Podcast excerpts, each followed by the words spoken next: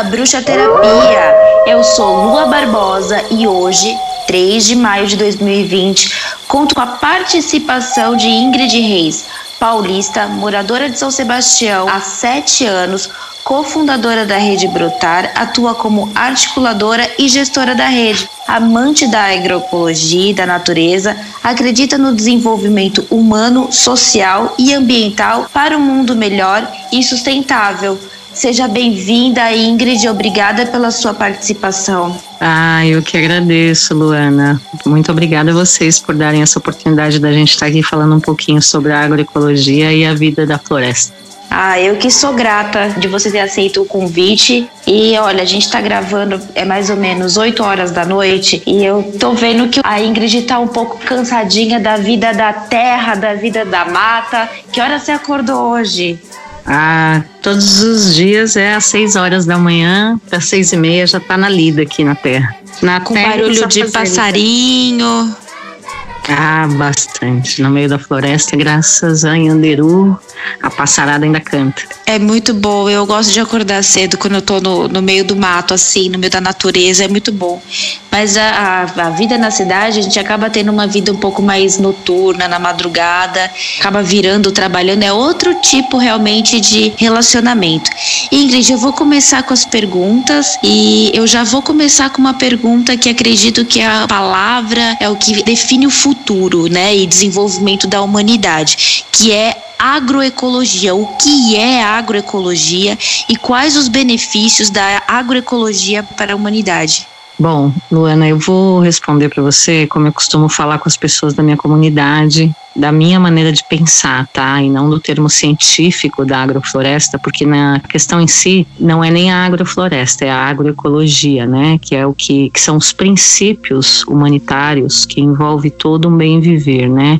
O equilíbrio planetário. Então, quando a gente fala sobre a agroecologia, não tem malefícios para a humanidade, só tem benefícios para a humanidade. A agroecologia é o único modo de vida no planeta que tornaria o ambiente equilibrado para todos. Não, não, vejo em outros sistemas de gestões econômicas, de todas as que já foram inventadas, nenhuma cura para o planeta Terra que não seja a agroecologia tão batalhada por Ana Maria Primavesi, a quem dou um grande salve, que é a minha mestra no assunto. Eu gosto muito de ler o trabalho dela, então ela pode explicar muito bem, apesar de já não estar mais entre nós, mas deixou um grande acervo sobre a agroecologia. E são muitos, muitos benefícios. A humanidade viveria com plena fartura e abundância de tudo que a natureza nos proporciona. Porque, de uma certa maneira, o homem, quando criou a vida urbana, ele se achou superior à natureza, ele se acha superior à natureza, e com isso ele devasta por onde ele passa, achando toda a sua arrogância e descabimento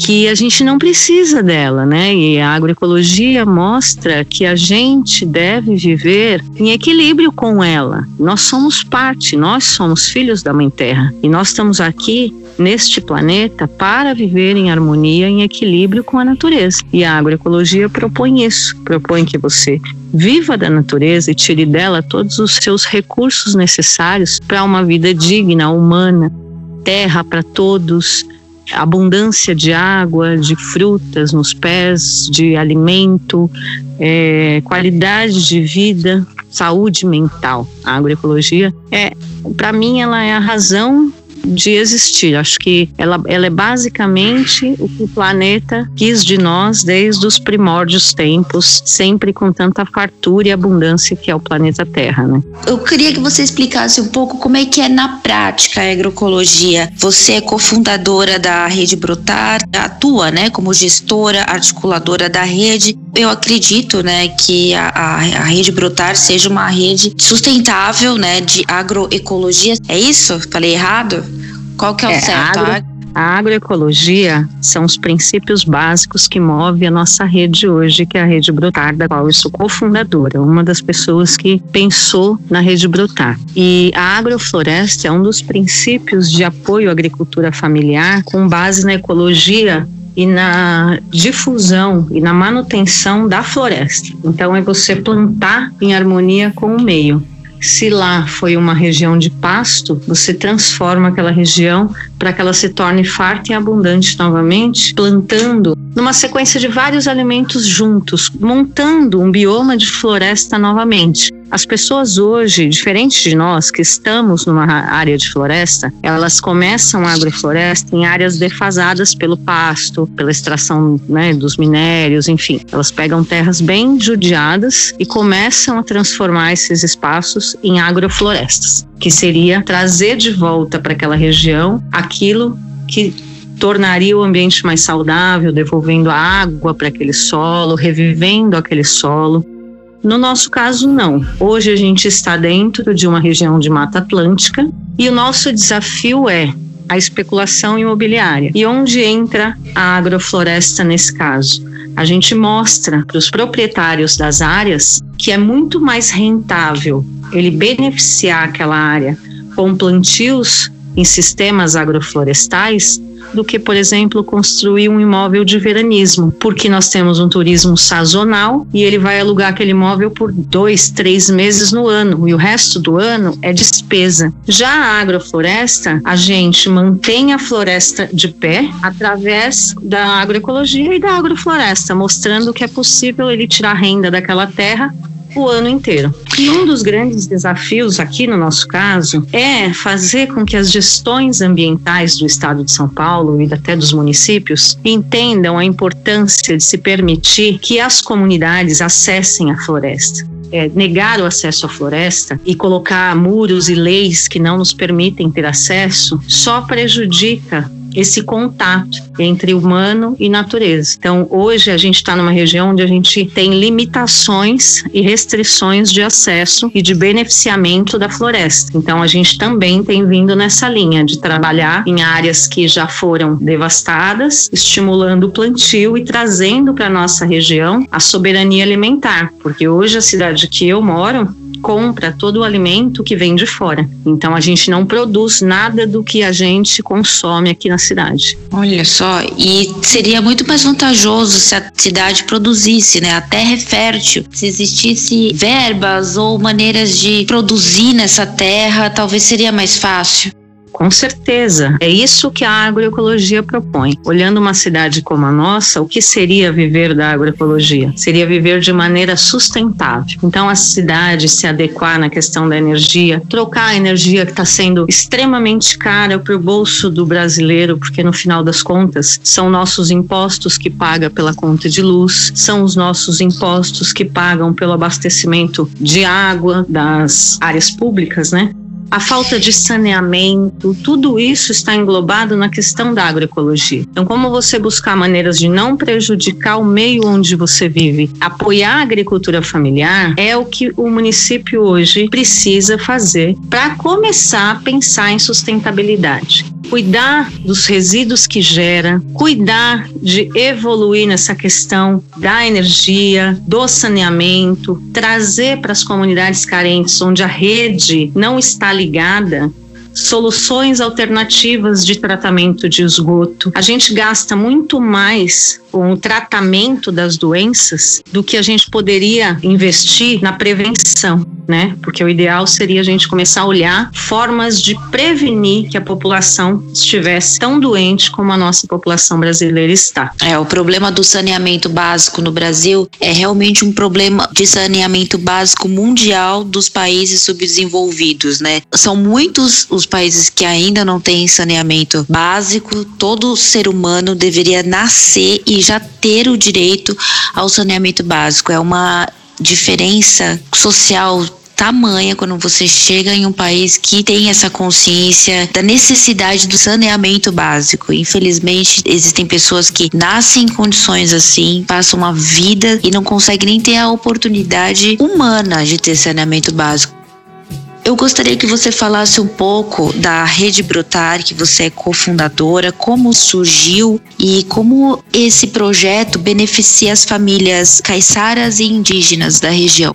É, a Rede Brotar tem aproximadamente três anos. Eu coloco dois anos aí, que foi quando a gente realmente começou a criar uma linha de trabalho, mas eu costumo dizer que ela leva 20 anos para estar pronta.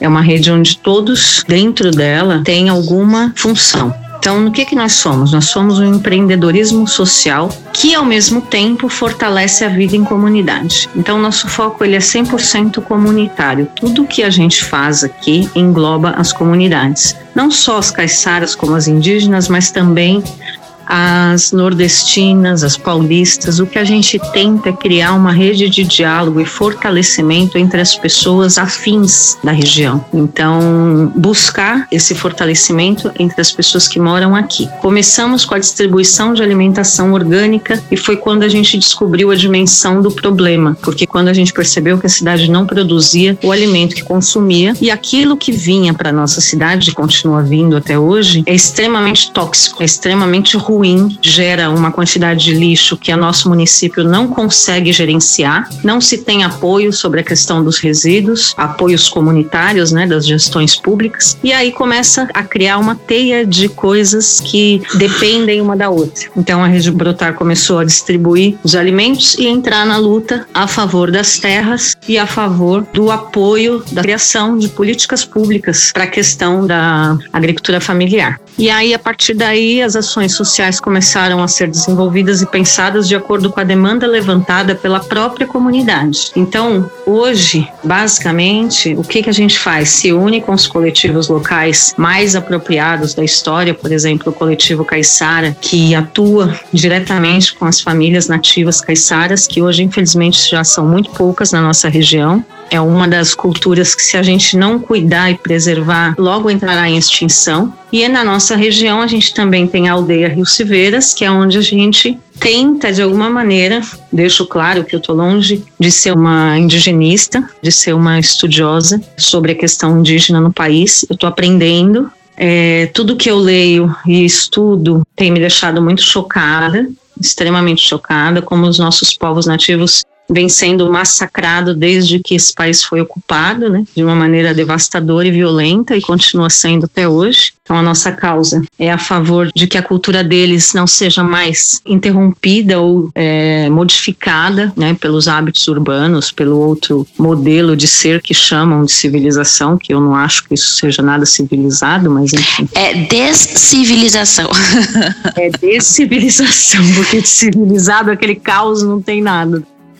E aí a ideia nossa, assim, nessa parte do projeto, que é o que a gente chama de organiza mente, que é fazer a parte do terceiro setor, né? Então, o que, que a gente pensou? Como é que você pode ser um projeto social e gerar sua própria renda? Primeiro passo, começamos a distribuir orgânico para gerar nossa própria renda enquanto projeto social. Começamos a gerar nossa renda e não geramos lucro em cima dela, é só mesmo as tarifas administrativas para a operação funcionar e com isso a gente gerar uma renda fixa para os agricultores que já estão plantando. Esses agricultores que fornecem para a rede hoje, eles fazem parte da rede Serra e Mar de Agroecologia, que é a rede que abastece o litoral norte que faz parte do Vale do Paraíba, Mogi das Cruzes, toda a região que cerca aqui as cidades litorâneas. Pois bem, fizemos toda essa parte, conseguimos administrar o negócio e começamos a atuar no social. A gente tem causas que apoiam aldeia indígena, ali da Rio Silveiras, é uma aldeia que hoje é ocupada por mais ou menos 700 pessoas, 130 famílias indígenas que fazem de tudo para viver é, de forma autônoma, mas que não cultivaram o hábito de cultivar a terra. Então a gente tem levado algumas trocas, conseguido algumas coisas em relação a mudas, apoio até a, ao ensino. Não, não gosto dessa palavra ensinar, mas a uma troca de conhecimento sobre a agrofloresta, mostrando para eles que eles podem tirar mais recursos daquela floresta do que eles tiram hoje, né? A gente vem fazendo um trabalho bem focado lá, plantando com eles uma roça de agrofloresta em relação à comunidade como um todo, a comunidade comum. Hoje a gente está montando o primeiro posto de saúde verde da rede Brotar, vão brigar comigo, porque eu falei posto de saúde, ninguém gosta. Mas, na verdade, a Casa das Carolinas, a gente está chamando de Casa das Carolinas porque Carolina é mulher do povo e somos todas mulheres do povo aqui na região. Quem bota a mão na rede brotária é porque se preocupa com o próximo. E aí a gente está montando um espaço Casa das Carolinas, espaço de cura, proteção e prevenção, aqui no sertão de Camburi, no pé da cachoeira. A ideia é levar para a comunidade de baixa renda as terapias integrativas, de forma que eles tenham acesso sem custo. Então, nós vamos fazer uma espécie de coworking do espaço, onde o terapeuta vai tirar a renda dele e ao mesmo tempo que ele vai doar um dia do trabalho dele para a nossa comunidade. Então tá ficando maravilhoso. Esse é um dos projetos que a gente encabeça aqui, também está no começo. A gente está lá levantando o espaço, que é uma gracinha, mas está bem detonado. Vamos precisar de apoio nisso também. Quem quiser juntar, saber mais, é só entrar em contato aí que eu explico tudo certinho. A gente já fez muita coisa em dois anos aqui. A gente viu que uma sociedade organizada ela fica muito mais potente na luta a favor da fiscalização e tudo A mais. união faz a força, né? Faz. Eu acho que todos os municípios deviam começar a se organizar. Precisa se organizar, dialogar. Falar em dialogar e se mobilizar, eu gostaria que você falasse um pouco da Cesta Viva, que tem a ver com o projeto da Rede Brotar, tem a ver com a agroecologia. Explicar um pouco melhor, porque é recente esse projeto e a gente precisa promover o Cesta Viva. É, a Cesta Viva é nosso xodó. Ah, nós estamos com esse projeto junto à Aldeia Rio Silveiras, como eu falei, que é a nossa roça agroflorestal lá, junto com um dos núcleos de, de dentro da aldeia. E foi passado para gente, pelas lideranças da aldeia, que existe uma questão de necessidade extrema, justamente porque eles ainda não plantam seu alimento, eles vivem basicamente do turismo, da venda dos artesanatos e dos arranjos florais, mas a aldeia ela está fechada para visitação. Muito bem feito, né? Tem que continuar fechada mesmo. A gente já vem fazendo um trabalho com eles, a gente conhece a comunidade, é, são pessoas maravilhosas e aí a gente se propôs a fazer uma troca, que é essa campanha de buscar recurso para montar a cesta de alimentos, porque a gente tem uma questão de nunca levar para a aldeia nada que gere resíduos porque a gente acha que não tem que introduzir nada que não seja natural, né, daquela comunidade. Então a gente evita todo tipo de alimento processado, industrializado. Por isso o nome da cesta, cesta viva. Até para gerar a consciência da independência econômica da terra, né? E gerar zero recurso de plástico e tudo isso que fica anos até se decompor a Cesta Viva traz esse diferencial realmente para a comunidade indígena. Eu acho muito importante eles não terem esse contato com a farinha, com açúcar, com plástico, porque tudo isso realmente faz parte das toxinas, né, da humanidade que a gente não deveria ter sido exposto, mas enfim, já estamos expostos a isso e o quanto puder preservar os povos da floresta, melhor é para o futuro da humanidade, para o futuro dessas pessoas, desses indígenas. É, assim, quem somos nós, né? Eu falo sempre isso. Quem somos nós para dizer que estamos ensinando ou doando alguma coisa, né? Eu acho que o brasileiro precisa rever esse conceito da caridade. A troca, ela é muito enriquecedora, mas principalmente para quem está colaborando. É como eu falo sempre na nossa comunidade, a aldeia Rio Silveiras, ela tem o potencial de fornecer o alimento de toda a costa sul de São Sebastião e até da cidade inteira, se eles recebessem o devido apoio. E é isso que a gente quer mostrar para eles. Levando o alimento natural, voltando a ter esse hábito hábito de consumo, muitos já têm e muitos não. Isso pode estimular o plantio de uma certa maneira. Quando eles veem o alimento, as crianças adoram. Sempre que a gente vai para lá, a gente leva melancia, morango, várias frutas que a gente consegue aqui e as crianças se esbaldam. Então, assim, você percebe que já é muito natural da essência deles, o alimento natural. Só que a gente, quando vai fazer uma ação, a gente esquece de tudo isso e vai lá e doa uma cesta básica, doa um presente é cheio de plástico, de embalagem, porque é o comum da sociedade brasileira. Começar a pensar fora da caixa, né? Não no que é comum, mas no que é mais sustentável.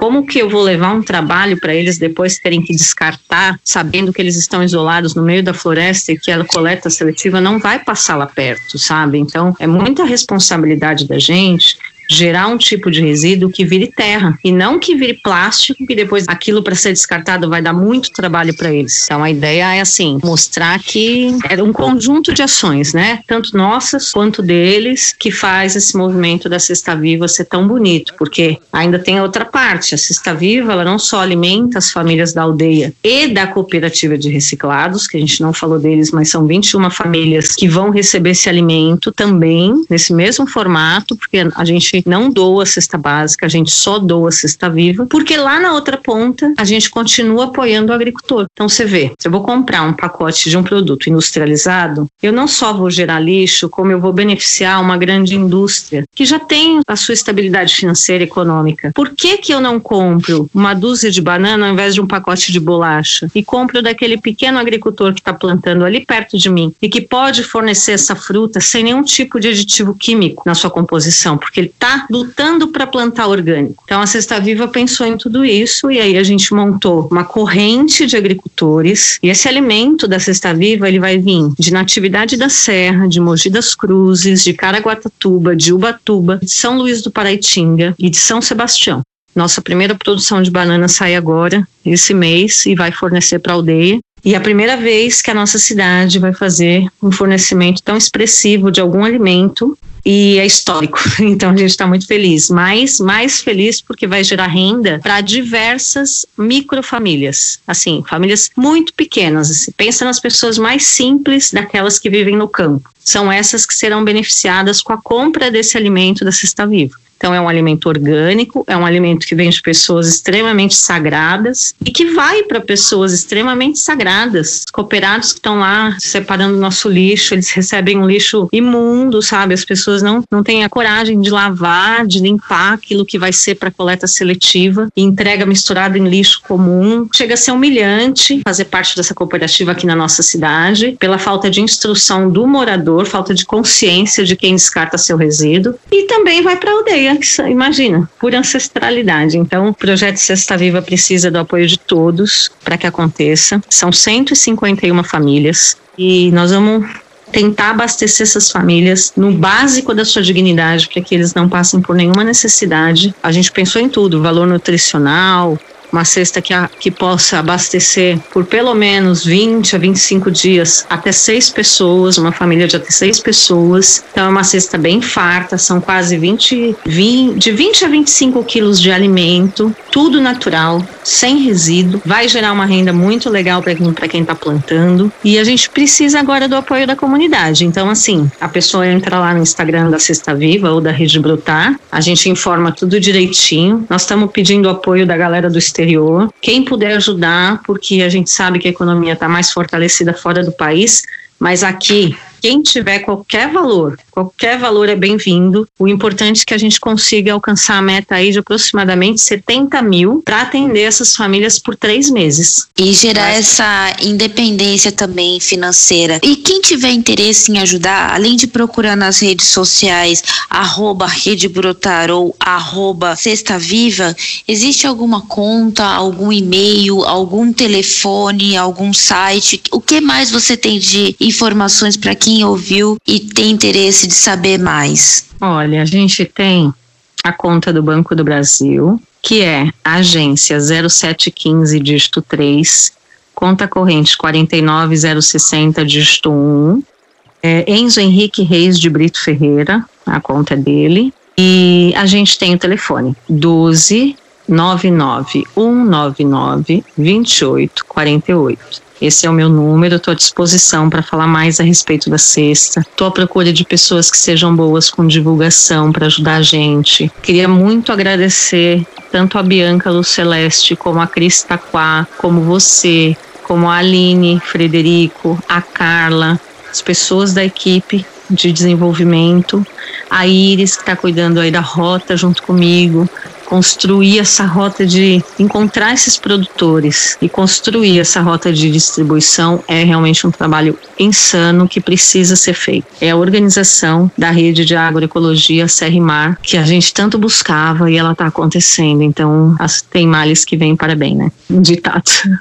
Já é real, já está sendo real. As pessoas vão se ajudar, cada um ajuda como pode. O interessante é, é a gente divulgar. O importante é cada um fazer a sua parte também também. Ah. Se de repente a pessoa não consegue contribuir, mas ela ouviu e mudou uma atitude, eu já me dou por vencida, sabe? Porque eu sei que é imprescindível o dinheiro agora, mas mais que o dinheiro agora é a consciência de cada pessoa de ser responsável pelo seu consumo. Então eu acho que essa responsabilidade social como ser humano único tem que se despertar para de alguma maneira despertar a consciência de que você tem que ajudar o próximo, né? Eu conheci a Rede Brotar e a Cesta Viva por causa de uma terapeuta integrativa que mora fora do país. Ela divulgou sobre a ajuda dos indígenas que estavam passando necessidades, não eram só os de Bertioga, eram de Peruíbe e alguns aqui do interior de São Paulo que eu não lembro. E eu pensei, eu consigo mobilizar algumas pessoas, chamar atenção, porque não apenas eu vou me sentir tocada pela mensagem, é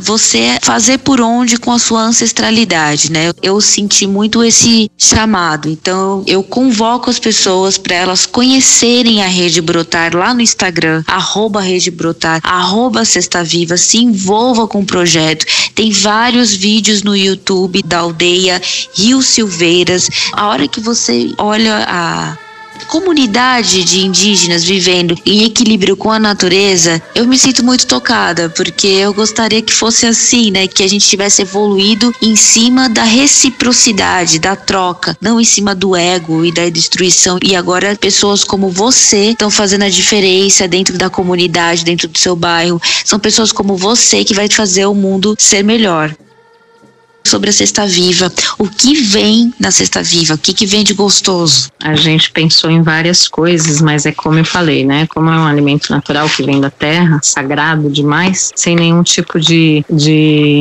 intervenção humana, a não ser o cuidado ali de se precisar uma regadinha. Diferente de quando a gente planta planta, as punks, né? Que a gente não precisa fazer nada porque elas são maravilhosas e elas vêm naturalmente, que eu até nem gosto desse termo punk, que é as plantas alimentares alimentícias não convencionais. Eu acho isso muito errado, porque são plantas alimentícias regionais. Então elas, elas só foram tiradas de nós a partir da globalização dos tempos. Cada região que tiver as suas punks, elas sim são as plantas que você deve consumir com naturalidade para o seu organismo se fincar com a terra, né? Quais são as punks da, da sua região? Aqui na nossa região a gente tem várias, a gente muitas, muitas. Eu vou falar só de algumas de consumo mais habitual, que é a que a gente consome com frequência, pariparoba a gente consome com frequência. Eu fiquei chocada porque fazendo uma pesquisa eu vi que as pessoas estão colocando o IP e o cambuci na lista de punks da Mata Atlântica. Mas acontece, só está sendo colocado como punk porque está sendo destruído e devastado pelo homem. Ah, isso não pode que se trate o nosso alimento habitual como uma planta exótica, porque de exótico não tem nada. Isso está caracterizado um crime contra a natureza e contra a humanidade. Eles tiram da gente aquilo que é nosso por ancestralidade. O consumo da pariparoba, o consumo da taioba, o consumo da beldroega, da trançagem, do saião, de várias plantas aqui é muito comum na comunidade mais antiga. A gente tem um grupo, que aliás eu queria mandar um grande abraço para o grupo da Rota SP55, porque lá a gente tem todos os povos, os nativos, os caiçaras, os nordestinos, os paulistas, todos juntos dialogando sobre as questões do plantio,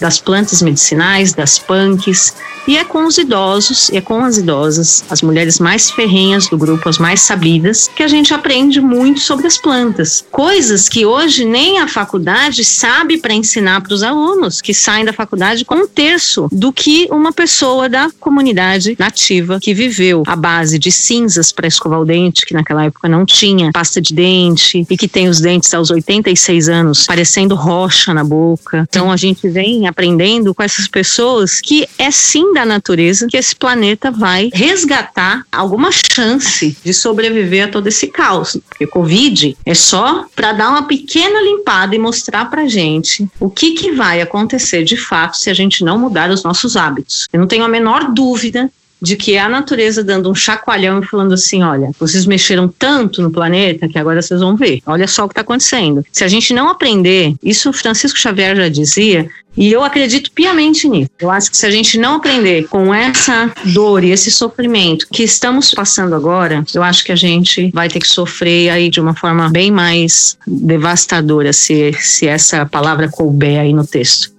Mas voltando, você me perguntou da sexta e aí eu viajo, eu vou longe. Não, tem problema, tá uma delícia. Gostaria Mas, de ó, falar um pouco do conhecimento ancestral, porque eu sou da região litoral paulista. Eu sou nascida em São Vicente, fui criada em Praia Grande, em Santos, e sempre frequentei a região de Itariri, Pedro de Toledo, Peruíbe. E a família da minha mãe é uma família de várias mulheres, são muitas mulheres. Quando a gente chega no sítio, né, minha mãe tem um pedaço de terra que ela planta, que cuida das galinhas dela. Ela é bem independente assim, ela existe esse pedaço de terra que ela acaba produzindo e criando suas galinhas ali. E muitas vezes eu aprendi com a minha mãe ou com uma irmã mais velha dela ou uma amiga dela também, as as baianas, as cearenses, porque além de várias mulheres, são várias mulheres nordestinas, e eu aprendi muito sobre a terra também ali. Mesmo aprendendo muito, não aprendi 1% do que eu achava que era necessário. Eu conheci bem pouco das punks, eu conheci, eu conheci taioba e eu acho ela incrivelmente nutritiva. Já levei para casa, já fiz uma especialidade, um hambúrguer de taioba, trouxe para a modernidade, né, com aveia e você frisa na chapa com pão. E isso foi um, um, conhecimento que, assim, veio da minha família. Alguém foi lá, me levou para o quintal e me mostrou: ah, isso aqui é taioba. Mas eu olhava, não, mas eu vou comer isso. Como tá no meio do mato assim? Não, mas é taioba, a gente refoga igual uma couve.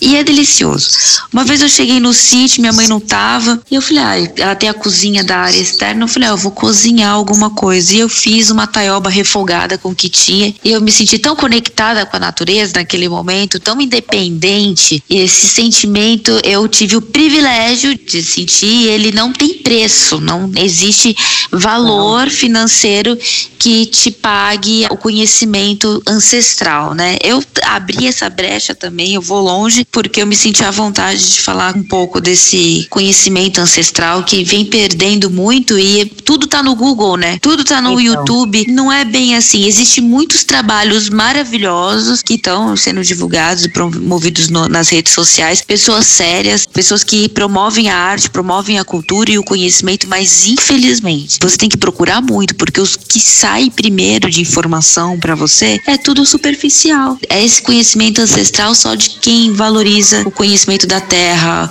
a necessidade de você expandir a consciência e pensar no próximo, na humanidade, gerar esse essa rede de pessoas que fazem essa troca de semente. É tão futurista isso, é tão 2020 2020 é todo reflexo da globalização. Tudo isso que você colocou está no Google, começou quando a gente era pequena. Não sei quantos anos você tem, mas eu tenho 42 e eu lembro da qualidade do meu alimento que era muito, muito natural, mesmo estando na capital paulista. E que ao longo da minha juventude as coisas foram se modernizando e o americanizado foi entrando no país, né? Então a gente foi meio que nos tornando robôs e padrões. E o conhecimento, o valioso, ele não vinha da avó da gente, porque daquela a gente tinha vergonha. Pais simples e humildes, a gente morria de vergonha, a gente tinha que ser competente competitivo. E quem não tivesse universitário, eu lembro muito bem da minha mãe falando isso, isso como se fosse hoje. Se não estudar, vai ser lixeiro, que é só o que Então, nem o coletor, até hoje ele não tem valor, e é um homem que devia ser tratado, devia ganhar mais, mais ou igual do que um médico, nosso coletor, porque ele passa por humilhações que ninguém, nem um ser humano devia passar na vida para coletar aquilo que a gente não quer mais e que a gente acha que pode descartar de qualquer maneira no planeta. Mas a questão toda é quanto vale o seu saber. As pessoas não olham mais para o idoso com o mesmo respeito. No entanto, que está tudo bem para o nosso governo deixar os, os idosos morrer. Como assim? Se deixam o idoso morrer e esse conhecimento não foi passado adiante, quanto de saber sobre a natureza e sobre o bem viver a gente está perdendo. Não, morrer um idoso de Covid não é natural, não é aceitável. Não, morrer um idoso de qualquer maneira que não seja por idade, que ele teve durante a vida qualidade de vida garantida para que tenha uma morte digna, Nada mais é aceitável. Mas, infelizmente, todo o saber virou fonte de poder. O saber ancestral vai começar a ser visto com outros olhos por pessoas, infelizmente, mais gananciosas. Mas a gente tenta resgatar tudo isso, sabe? A gente mostra para essas mulheres e para esses homens o quanto eles são importantes para nós. Pelo menos aqui na nossa região, para o que a gente acredita, o saber ancestral ele tem muito mais valor do que o universitário eu não gosto nem de comparar, porque são duas vertentes que eu vejo muito diferente. O saber universitário está ali para programar, projetar, fazer acontecer, tem todos os seus méritos. A ciência, ela é extremamente necessária para o desenvolvimento sustentável do planeta, mas a ancestralidade é também e é muito. Então as duas precisam dar as mãos e andar juntas juntas. A gente precisa de todo tipo de saber, desde o mais simples, daquela dona de casa cozinheira que se acha mais simples, mas que muitas vezes sabe mais do que uma pessoa que estudou 30 anos, 40 anos, que não entra no coração, sabe? Porque eu acho que tem tudo muito, muito essa questão que você falou da taioba. Poxa, você pegou no seu quintal, você ah, fez, é. não precisou do dinheiro para ir lá e comprar. E quanto desse saber que eles têm e que a gente não está aprendendo, para a gente torna, nos tornarmos soberanos ao ponto de ter essa sensação todos os dias da nossa vida, né? Como é que eu vivo de forma que eu não dependa tanto do sistema e que eu possa aproveitar todo esse conhecimento para me tornar independente e buscar a liberdade que eu preciso para viver nesse planeta. Porque a gente não devia ser obrigado a viver às margens do Estado, como nós vivemos, mas a gente vive porque a gente não sabe e não aprendemos com os nossos antepassados as maneiras simples de viver da terra. E é isso que falta a gente buscar, o simples viver, as maneiras simples de viver da terra. Não precisa muito, a gente está querendo muito. E como nós já somos muitos habitantes, o muito de cada um vai fazer o planeta entrar em colapso. Isso é um fato, né? É tudo uma questão de saber um pouquinho de matemática, nem precisa saber muito. Eu hoje saí, tive que sair para fazer umas compras rápidas e vi na porta de uma vizinha da rua de trás assim: traga seu óleo, troco por sabão. Se você não tiver óleo, é 4,50 o sabão. E eu não jogo o óleo no ralo há muitos anos já. Eu faço minha reciclagem doméstica, já aprendi muitos hábitos, mas eu sou uma eterna aprendiz no, no sentido de reciclagem e descarte e compra consciente. É, muitas coisas programadas, né? E a gente acaba tendo os os vícios de atitude, mas eu achei tão humana e a atitude e social, né? porque eu realmente eu junto o, o, óleo, mas eu não faço o sabão, não sou independente desse meu sabão. Agora eu tenho uma vizinha que ela faz o sabão doméstico. Só um parênteses aí. Você não precisa fazer o seu próprio sabão, você precisa estar ligada numa rede, como você falou. Você vai dar o óleo, sua vizinha faz o sabão, a outra faz a sua coxa de fuxicos, a outra faz outra parte, a outra vai para roça e planta o alimento junto com mais duas, e é uma comunidade inteira que consegue viver independente se estiver unida e organizada. Mas o que, que a globalização, voltando nela, fez com a gente? Fez a gente se odiar. Qual é o vizinho que se dá bem com o vizinho e que se propõe a viver dessa maneira, que abre a porta para o vizinho? Qual é a cidade onde as pessoas estão se comunicando para poder viver assim? Porque a gente não vai dar conta de fazer tudo sendo uma ou um casal, vai? Mas você sabe, Ingrid, que esse momento de isolamento social trouxe um relacionamento social diferente para as pessoas aqui da cidade. É, eu vejo muito mais é, multirão de das pessoas querendo ajudar, ajudar o próximo. Tem gente né? que perdeu, perdeu o seu negócio e não está trabalhando, mas está juntando dinheiro, dinheiro ou alimento e distribuindo para moradores de rua, que é uma situação da capital, né? E eu vejo grupos de mulheres se ajudando, dividindo seus itens da geladeira, né? Ou dividindo a ração do cachorro. Percebi nesses últimos 45 dias de quarentena uma consciência diferente no relacionamento pessoal e social que já mudou e vai mudar, independente o quanto tempo o isolamento vai durar. É, esse comportamento da humanidade ele já veio para mudar. Nada mais, eu costumo dizer que é que nem aquela música do Lulu Santos, nada do que foi será